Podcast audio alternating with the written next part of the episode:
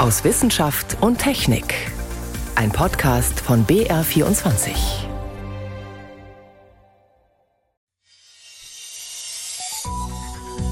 Heute mit Ingeborg Hein und wir blicken in einen tiefen Abgrund. Dunkel und ein extrem hoher Wasserdruck, typisch für die Tiefsee. Und trotz dieser extremen Bedingungen gibt es dort Leben. Mehr dazu gegen Ende der Sendung. Außerdem sprechen wir über die Krankheit nach der Krankheit Long-Covid. Doch als erstes beschäftigt uns die Frage, wie sicher ist unser Schienenverkehr? Ich begrüße Sie zur Sendung aus Wissenschaft und Technik.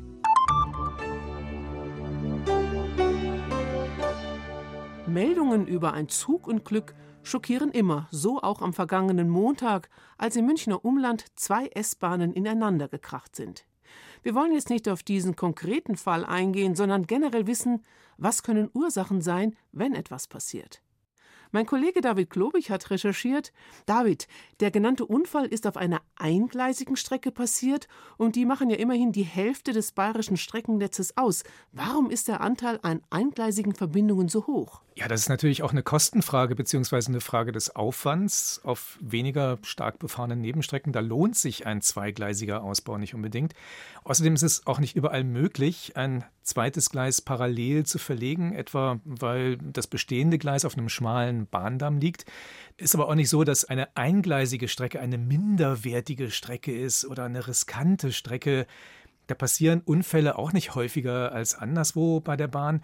Das Fahren auf eingleisigen Strecken ist absolute Routine und ganz oft eben auch der Normalfall. Du hast ja gerade schon erwähnt, in Bayern ist etwa die Hälfte des Bahnnetzes eingleisig. Vom Münchner S-Bahn-Netz ist es knapp ein Drittel.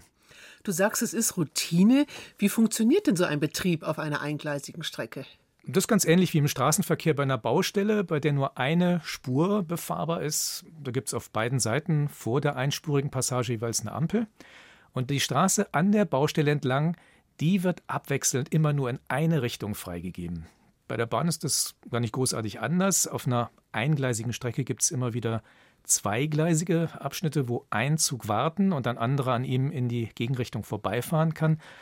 Bei der Bahn wird das dann natürlich statt mit Ampeln mit entsprechenden Signalen geregelt, aber auch hier ist der eingleisige Streckenabschnitt immer nur in eine Fahrtrichtung freigegeben und das Signal in Gegenrichtung zeigt so lange Halt, bis die Strecke wieder komplett frei ist.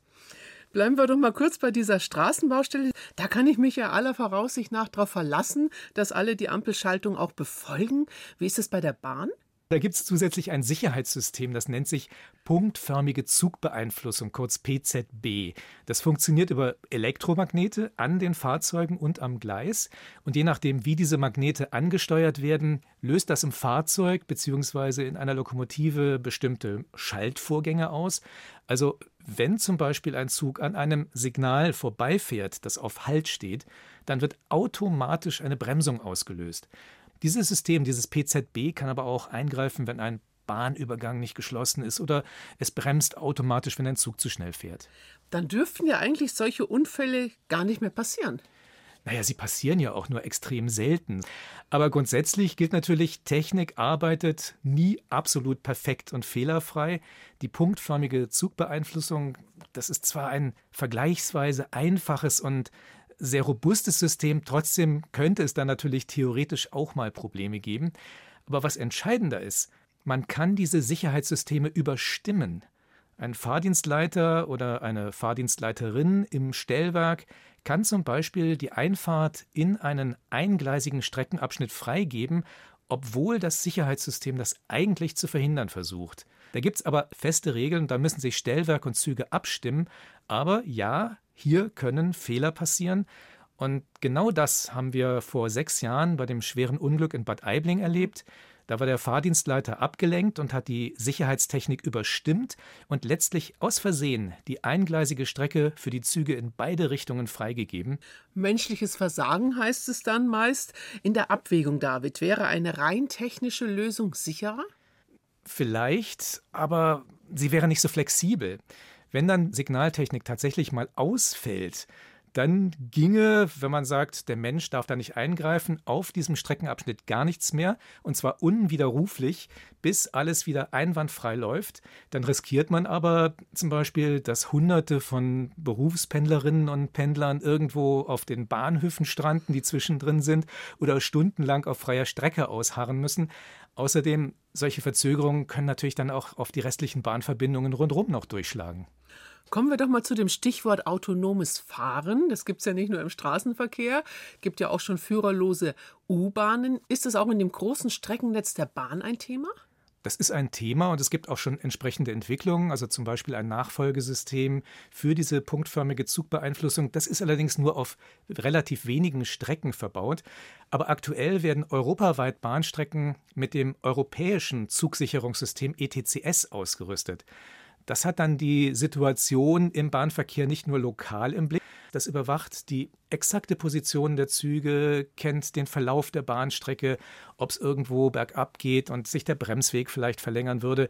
Und dann bekommen die Züge automatisch per Funk aus einer Zentrale die Fahrbefehle und diese Zentrale hat einfach den genauen Überblick darüber, ob ein Gleis frei ist oder nicht. Mit diesem System kann man tatsächlich Züge autonom fahren lassen. Theoretisch ginge das von der Technik her jetzt schon. Aber warum passiert es da nicht? Weil das System einfach noch nicht weit genug ausgebaut ist. Es ist bislang nur auf Hochgeschwindigkeitsstrecken oder Ausbaustrecken verbaut. Das wird sicher noch eine ganze Zeit dauern. Sagt mein Kollege David Globig. Vielen Dank für diese Informationen. Gerne.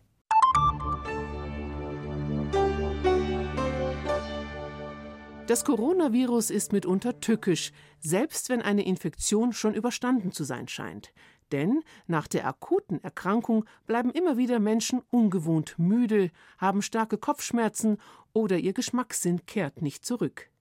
Was macht dieses Virus mit unserem Körper und warum leiden viele noch, obwohl sie eigentlich gesund sein müssten? Moritz Pompel. Menschen mit Long-Covid haben ein sehr diffuses Krankheitsbild. Der Epidemiologe Philipp Wild von der Universität Mainz hat in der sogenannten Gutenberg-Covid-19-Studie mehrere tausend Menschen befragt. Zu Beschwerden, die zu Long-Covid passen. Zeitlich hat er das so unterteilt. Bis drei Monate die akute Infektion, drei bis sechs Monate ist Post-Covid-Beschwerden und danach Long-Covid. Andere Forschende sprechen dagegen schon einen Monat nach der Infektion von Long-Covid. Worüber Einigkeit besteht, wenn die Beschwerden allmählich abklingen, spricht das gewissermaßen für normale Symptome nach einer Infektion. Halten die Beschwerden an oder kommen sogar neue dazu, spricht das für Long-Covid. Welche Symptome sind typisch? Die Weltgesundheitsorganisation WHO listet in einer vorläufigen Definition eine ganze Reihe auf. Am häufigsten sind Müdigkeit, Kopfschmerzen und Erschöpfung. Einige Betroffene haben Probleme, sich zu konzentrieren und werden vergesslich. Ist das Krankheitsbild besonders ausgeprägt, ähnelt es dem chronischen Fatigue-Syndrom, das nach anderen Viruserkrankungen auftritt.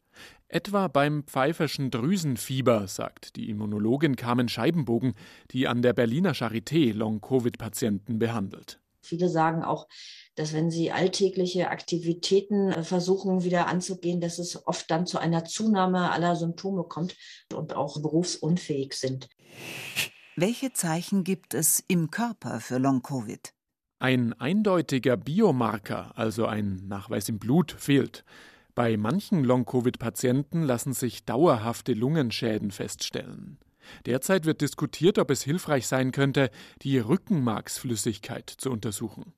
Bei schweren Covid-Verläufen stecken darin teilweise Viren oder sogenannte Neurofilamente, Teile von kaputten Nervenzellen, sagt der Neurologe Paul Lingor vom Münchner Klinikum rechts der Isar. Für uns Neurologen ist es immer ein ziemliches Warnsignal, wenn wir so ein Molekül finden. Das ist ein Strukturprotein, was unsere langen Zellverbindungen aufrechterhält. Und man hat tatsächlich gesehen, dass bei Patienten, die einen schweren Krankheitsverlauf mit äh, SARS-CoV-2 haben, dass die erhöhte Werte dieser Neurofilamente haben. Bisher beruht die Diagnose Long-Covid vor allem auf der genauen Befragung der Patienten. Wie viele Menschen sind von Long-Covid betroffen und welche?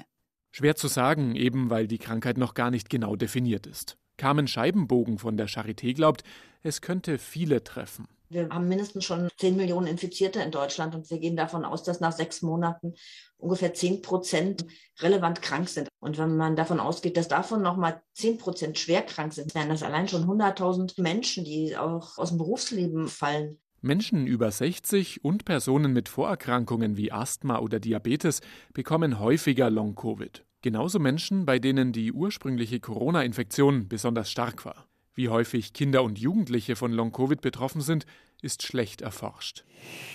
Wie lässt sich Long-Covid behandeln? Bisher basiert die Therapie darauf, die Symptome zu lindern, etwa mit Medikamenten gegen Schmerzen und Schlafstörungen. Die Patienten werden angeleitet, körperliche Anstrengung zu vermeiden. Atemtechniken können helfen. Eine Idee ist es, mit künstlichen Antikörpern zu arbeiten, denn Betroffene haben häufig wenig Antikörper gegen Corona im Blut, was dafür spricht, dass ihr Immunsystem Corona nicht besonders erfolgreich abgewehrt hat. Kann eine Impfung Long-Covid verhindern? In manchen Studien zeichnet sich ab, dass Geimpfte seltener Long-Covid bekommen. Das könnte einfach daran liegen, dass sie seltener schwer an Covid erkranken. Andere Studien kommen zu keinem eindeutigen Ergebnis. Manche Wissenschaftler plädieren trotzdem dafür, auch Kinder zu impfen und sie dadurch vor Long-Covid zu schützen. Wer schon Covid hat und sich erst dann impfen lässt, der hat womöglich nichts mehr davon. Ein Teil der Patienten berichtet zwar, dass sich die Beschwerden nach der Impfung gebessert hätten, bei anderen sind sie aber eher schlimmer geworden. Wie geht es jetzt weiter mit Long-Covid? Das Krankheitsbild lässt sich bisher schwer greifen. In der Studie von Philipp Wild gaben rund 40 Prozent der Befragten Langzeitsymptome an, egal ob sie Covid durchgemacht hatten oder nicht. Das heißt, dass Beschwerden, selbstberichtete Symptome noch nicht beweisend für die Long-Covid-Erkrankung sind. Und das heißt auch, dass die Bevölkerung ein allgemeines Distress-Erleben in der Pandemie auch hat. Sprich, dass viele einfach müde sind wegen der Situation. Deshalb ist viel und vor allem differenzierte Forschung nötig, um die Diagnose Long-Covid besser zu definieren und um neue Behandlungsmöglichkeiten zu finden. Noch mehr Wissenschaft gibt's täglich auf BR24 und auf br.de/slash wissen. 1347. Mit dieser Jahreszahl beginnt ein düsteres Kapitel, die Pest. Sie ist bislang die schwerste Pandemie in der europäischen Geschichte. Die Frage nach dem Erreger, nach der Ursache der tödlichen Krankheit, haben sich die Menschen im Mittelalter nicht gestellt. Für sie war der schwarze Tod die Strafe Gottes. Aber erstaunlicherweise sind manche Regionen verschont geblieben. Susi Weichselbaumer. Der schwarze Tod kam plötzlich. Ab 1347 wurden viele in Europa krank. Das Fieber stieg rasant. Merkwürdige Beulen zeigten sich am Körper, platzten eitrig auf. Die Menschen starben. Männer, Frauen, Greise, Kinder, Patienten, Ärzte. Die Pest verschonte niemanden. Allerdings mit Einschränkungen, sagt Martin Bauch, Umwelthistoriker am Leibniz-Institut für Geschichte und Kultur des östlichen Europa in Leipzig. Es gab immer schon Hinweise darauf, dass es nicht für alle Regionen Europas gleichermaßen gelten kann. Wir haben die beste Dokumentation an schriftlichen Quellen tatsächlich für Italien, für England, für Frankreich, Teile des heutigen Deutschland aber für andere Regionen nicht so sehr. Zum Beispiel für Ostmitteleuropa war immer die große Frage, dass man die Pest eigentlich kaum nachweisen konnte. Wo wütete die Pest wie schlimm? Bisher war das teilweise schwer zu sagen, einfach aus Mangel an Textquellen. Gerade aus ländlichen Umgebungen sind wenige Schriftstücke erhalten. Um das auszugleichen, entschied sich Historiker Bauch zur Zusammenarbeit mit Kolleginnen und Kollegen aus den Naturwissenschaften, genauer aus der Palynologie. So heißt die Erforschung fossiler Pollenreste.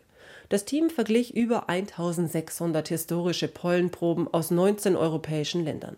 So konnten die Wissenschaftlerinnen und Wissenschaftler bestimmen, welche Pflanzen in welchen Mengen genau während der Pestzeit wuchsen. Sie fanden heraus, in welchen Regionen weiter Ackerbau betrieben wurde und wo die Landwirtschaft zum Erliegen kam wo sich folglich Wildblumen und Gräser wieder auf Ackerflächen ausbreiteten, die nicht mehr bewirtschaftet wurden. Das war laut Studie besonders der Fall in Skandinavien, Frankreich, Südwestdeutschland, Griechenland und Mittelitalien. Die Regionen, in denen wir den starken Einbruch gesehen haben, das waren genau die, von denen wir bisher auch aus den Schriftquellen wussten. Dort müssen wir von einer starken Mortalität durch den schwarzen Tod ausgehen, während andere Regionen offensichtlich gar keinen Bruch erlebt haben, zum Beispiel Ostmitteleuropa, Polen, Russland oder auch in Spanien oder in Irland haben wir solche Befunde. Also Länder eher an der europäischen Peripherie, die wir bisher aus Schriftquellen nicht so genau erkennen konnten, was da eigentlich passiert. Für die jetzt aber die Pollenanalysen Aufschluss geben können. Textquellen mit naturwissenschaftlichen Befunden zu ergänzen, ist die Zukunft der Geschichtsforschung, urteilt Philipp Stockhammer. Er ist Prähistoriker an der Ludwig-Maximilians-Universität München und sucht genetische Hinweise auf Pesterreger in den Gebissen von Skeletten, man nehme einen Zahn, man schneidet die Wurzel ab und dann kratzt man unter dem Zahnschmelz das Dentin heraus und in diesem Dentin kann man dann innerhalb von Blutresten, die sich dort über die Jahrhunderte erhalten haben, die Reste von Bakterien finden, die man dann quasi extrahiert. Ich kann also quasi, wenn jemand verstorben ist, anhand seiner Zähne feststellen, dass er an der Pest verstorben ist. Den ganz großen Überblick über das damalige Geschehen bekomme man so freilich nicht, gibt Stockhammer zu. Ob ein Individuum an der Pest verstorben ist, das können wir herausfinden. Aber diese kulturellen und sozialen Auswirkungen dieser Pandemie, das kann man natürlich am besten sehen, indem man so einen Ansatz verfolgt, wie jetzt von dieser Forschergruppe durchgeführt wurde. Eben die Pollenforscher um Martin Bauch aus Leipzig dass verschiedene Disziplinen dazu beitragen, das Bild vom schwarzen Tod exakter zu zeichnen, findet auch Karl-Heinz Leven wichtig, Direktor des Instituts für Geschichte und Ethik der Medizin an der Uni Erlangen-Nürnberg. Die historische Pollenforschung, gerade was so Aufstieg und Niedergang von landwirtschaftlichen Kulturen, von Besiedlung und so weiter, hat eine Aussagekraft, ganz, ganz gewiss. Genauso wie die Siedlungsarchäologie, auch die Ernährungsgegebenheiten, all das sind ganz wichtige Mosaiksteinchen in einem Gesamtbild. Grundlage einer Gesamtgeschichte bilden für Leben aber weiter die überlieferten Texte. Die braucht es unbedingt, stimmt auch Umwelthistoriker Bauch zu. Denn seine Studie hat mit Hilfe der Pollenanalyse zwar ergeben, dass die Pest in Skandinavien, Frankreich, Italien oder Süddeutschland weit schlimmer wütete als in Zentral- und Osteuropa, aber weshalb das so war? Methodisch gehen dann vielleicht Pollenuntersuchung, Genanalyse und Quellentextbetrachtung irgendwann ganz selbstverständlich Hand in Hand.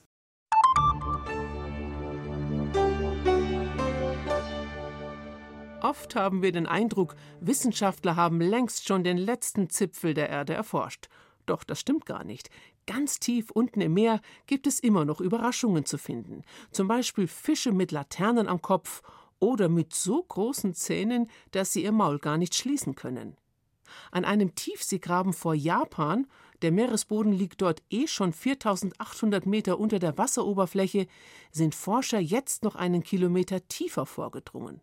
Was sie dort gefunden haben? Die Antwort ist überraschend. Es sind wohl die einsamsten Mikroorganismen der Welt. 1000 Meter unter dem Meeresboden leben sie im Sediment eines Tiefseegrabens komplett isoliert von allem anderen Leben auf der Erde. Einst gehörten sie zu einer viel reicheren Mikroorganismengemeinschaft am Grund der Tiefsee, erklärt der Geomikrobiologe Jens Kallmeier vom Geoforschungszentrum Potsdam. Doch weil der ursprüngliche Meeresboden durch Sedimentation, also ständiges Herunterrieseln von Sand und ähnlichem, im Lauf von Jahrmillionen immer tiefer verschüttet wurde, blieben nur wenige Überlebende übrig. Wir starten an der Sedimentoberfläche mit ungefähr einer Million bis 100 Millionen Zellen pro Kubikzentimeter Sediment. Und in einem Kilometer Tiefe im Nankai-Graben haben wir nur noch wenige hundert Zellen oder teilweise sogar unter 100 Zellen pro Kubikzentimeter, die in der Lage sind, unter diesen extremen Bedingungen zu überleben. Jens Kallmeier und ein internationales Team haben am Nankai-Tiefseegraben vor der japanischen Küste in den Meeresboden gebohrt, weil die Temperatur dort in der Tiefe viel schneller steigt als woanders um etwa 100 Grad statt wie üblich um 25 bis 30 Grad pro Kilometer. Sie wollten an die Hitzegrenze des Lebens kommen, mussten dafür aber tiefer bohren als erwartet. Wir haben dort gebohrt, also bis ungefähr 120 Grad. Und wir hatten eigentlich gedacht, dass wir damit aus dem Bereich raus sind, wo wir noch Stoffwechselaktivität feststellen können. Und das war halt auch unsere Überraschung, dass selbst in der tiefsten Probe wir noch messbare Aktivität gefunden haben. Wenn natürlich auch nur auf einem extremst geringen Niveau. Man kennt aus anderen Lebensräumen schon Mikroorganismen, die es bei Hitze aushalten. An Geysiren oder an schwarzen Rauchern, also Vulkanen am Meeresboden zum Beispiel. Dina Grohmann, Professorin für Mikrobiologie an der Universität Regensburg, erforscht solche Hitzespezialisten. Bakterien schaffen es so ungefähr bis 100. Da gibt es keinen beschriebenen Vertreter, der mehr als 100 Grad aushält. Und alles, was da drüber ist, ist wirklich immer Archäen. Archäen sind im Zellinneren etwas anders aufgebaut als Bakterien. Aber dass sie sogar Temperaturen über 110 Grad aushalten, verdanken sie wohl ihrer Zellhülle mit besonderen Lipiden, also Fettbausteinen. Das sind Membranen und da sind die Lipide, die diese Membran aufbauen, grundsätzlich unterschiedlich zwischen Bakterien und Archeen. Die archäellen Konstrukte sind deutlich stabiler, chemisch deutlich stabiler als die bakteriellen Lipide. Das Leben an heißen Quellen oder schwarzen Rauchern hat für die Archäen vor allem einen Vorteil. Nährstoffe gibt es im Überfluss. Die ernähren sich zum Beispiel von CO2 oder anderen inorganischen Stoffen, Salzen, Nitrat, Sulfat, die an diesen schwarzen Rauchern auch auftreten. Die Aminosäuren, Nukleinsäuren, DNA, RNA, Lipide können daraus aufgebaut werden. Und sie liefern auch Energie für den Stoffwechsel. Es ist ein Schlaraffenland, anders als ein Kilometer tief im Meeresboden, umgeben von Sediment, komplett isoliert von allen anderen Ökosystemen. Dort gibt es ein paar wenige Reste von Algen oder anderen Organismen, die mitverschüttet wurden, mehr nicht. Und es ist noch viel heißer. Welche hypothermophilen, also hitzeliebenden Mikroorganismen es genau sind, die dort leben, das konnten Jens Kallmeier und sein Team noch nicht herausfinden weil die Anzahl der Organismen so gering ist, dass molekularbiologische Methoden bisher alle gescheitert sind. Bei den Hyperthermophilen sind es hauptsächlich Archeen, aber da steht meiner Meinung nach auch immer noch die finale Wertung aus, ob es wirklich nur Archeen oder auch Bakterien sind. Eine Antwort gibt es aber auf die Frage, wie die Organismen unter diesen extremen Bedingungen leben. Und das ist noch eine Überraschung. Anstatt das Überleben der Art durch Vermehrung zu sichern, müssen sie auf Dauerreparatur setzen. Eigentlich erneuern sich Bakterien und Archäen durch Zellteilung, aber solch eine Kompletterneuerung braucht viel Energie und die ist Mangelware am Meeresboden. Gleichzeitig werden ständig Proteine und andere Biomoleküle durch die Hitze zerstört. Deshalb ersetzen die Mikroben in der unwirtlichen Tiefe nur jeweils die von der Hitze zerstörten Moleküle. Und schon das ist sehr anstrengend. Die Organismen müssen sehr, sehr viel Energie dafür aufwenden, sich zu reparieren. Und das bedeutet halt, dass sie relativ hohe Stoffwechselraten haben, dass sie an sich sehr aktive Zellen sind. Und deshalb können sich auch nur noch so wenige Zellen dort unten halten. Wenn es mehr würden, wäre einfach alle Energie, die verfügbar ist, viel zu schnell verbraucht. Der Stoffwechselumsatz ist so hoch wie sonst nur bei hitzeliebenden Mikroorganismen, die sich optimal mit Energie versorgen können, etwa an schwarzen Rauchern. Noch ist nicht klar, wie die Mikroorganismen es schaffen, unter diesen Bedingungen so schnell neue Biomoleküle zu produzieren. Das herauszufinden ist erstmal Grundlagenforschung. Vielleicht können die einsamen Mikroorganismen aber eines Tages die Biotechnologie beflügeln.